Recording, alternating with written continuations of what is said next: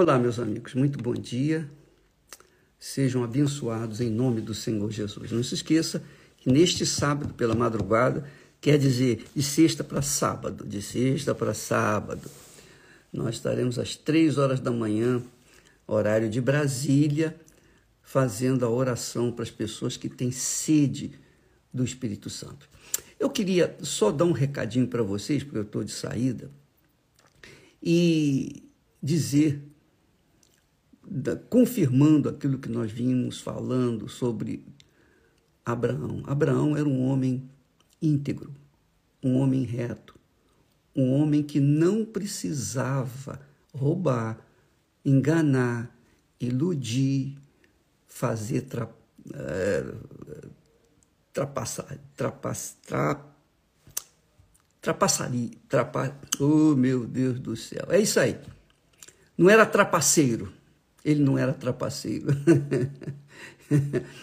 e por conta de ter uma integridade, um, uma aliança com Deus, uma aliança com Deus, ele não quis receber os despojos dos reis que foram vencidos por ele.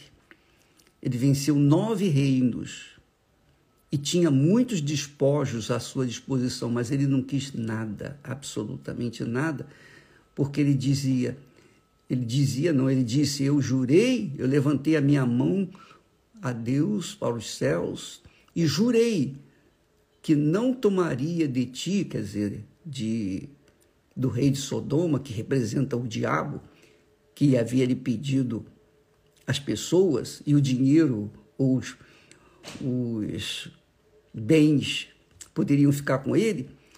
Abraão disse: Não, eu não quero nada, absolutamente nada. O, a minha riqueza não pode vir do ser humano. É isso que ele estava falando. A minha riqueza não vem de baixo. A minha riqueza vem do alto, no meu compromisso com o Altíssimo. Deus já havia prometido a ele ser a própria bênção. E vendo esse caráter de Abraão, você observando esse caráter, você vai, obviamente, se é, colocá-lo como seu referencial para a sua conduta, a minha conduta, a nossa conduta diária. A nossa conduta diária é que vai fazer a gente ser abençoado ou não. Isso é uma escolha pessoal. Agora, chama a atenção também que Abraão, porque tinha a direção do Espírito Santo, ele tinha a direção do Espírito de Deus, ele, obviamente, teve a conduta que teve ou que tiveram todos os homens de Deus que tiveram o Espírito Santo. Olha só, lá em Abacuque, capítulo 2, versículo 9, diz assim: Ai daquele que para sua casa ajunta cobiçosamente bens mal adquiridos, para pôr o seu ninho no alto, a fim de se livrar do poder do mal. Então Abraão era sábio. Ele sabia que se adquirisse bens de forma cobiçosa, de forma fraudulosamente, de fraudulenta, de forma fraudulenta, corrupção, mentira, engano, é, qualquer tipo, qualquer tipo de sujeira, ele estaria construindo a sua riqueza com a ajuda do mal.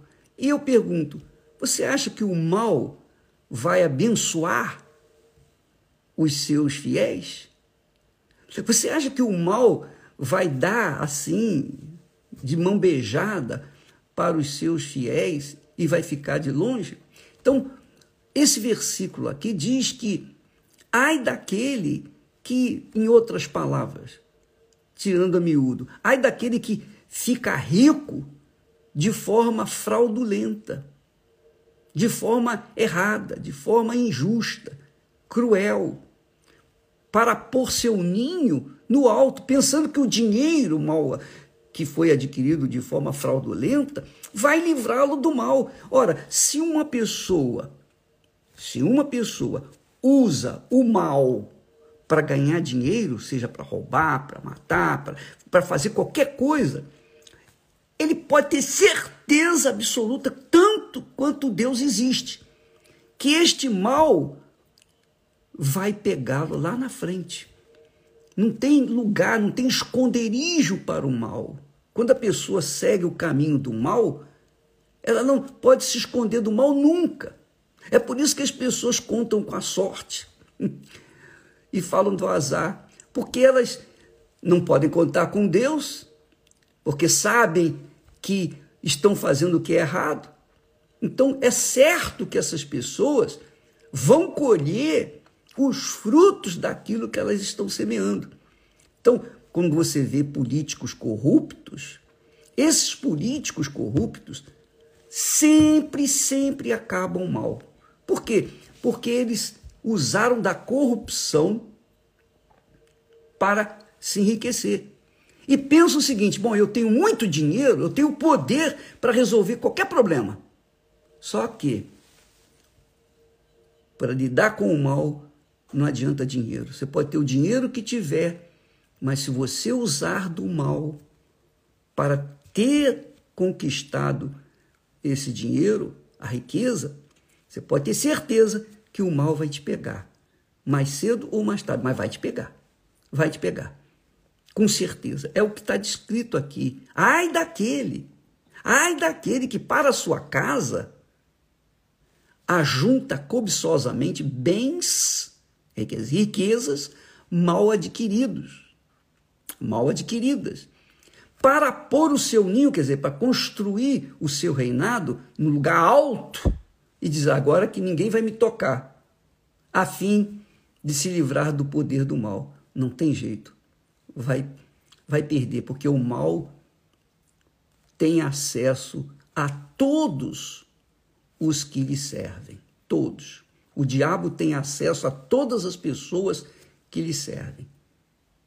Não há uma pessoa sequer que tenha se utilizado do diabo ou dos seus demônios para ficarem ricas que não venham colher os frutos aqui nesse mundo, aqui nesse mundo e na eternidade o inferno e depois o lago de fogo e enxofre. É isso que eu queria deixar para vocês. Então, Abraão tinha esse caráter de lisura, integridade. Por isso que Deus manda que a gente ore para Abraão. Quer dizer, imite Abraão, faça o que ele fez, ele seja o seu referencial. E é o personagem, fora de Jesus, claro, mas é o personagem que mais me atrai em toda a história da Bíblia porque ele realmente foi um herói da fé. Ele não fez milagre, nenhum milagre, mas ele foi o próprio milagre. Ele foi a própria bênção, porque obedeceu a palavra de Deus, porque era obediente à voz de Deus. E Deus o provou até o máximo, ao limite, e ele passou na prova. Oh, que maravilha!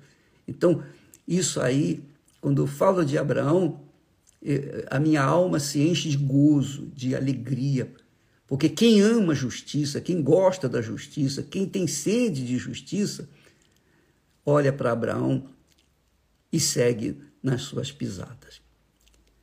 Amanhã estaremos de volta. Deus abençoe a todos e até lá em nome do Senhor Jesus. Amém.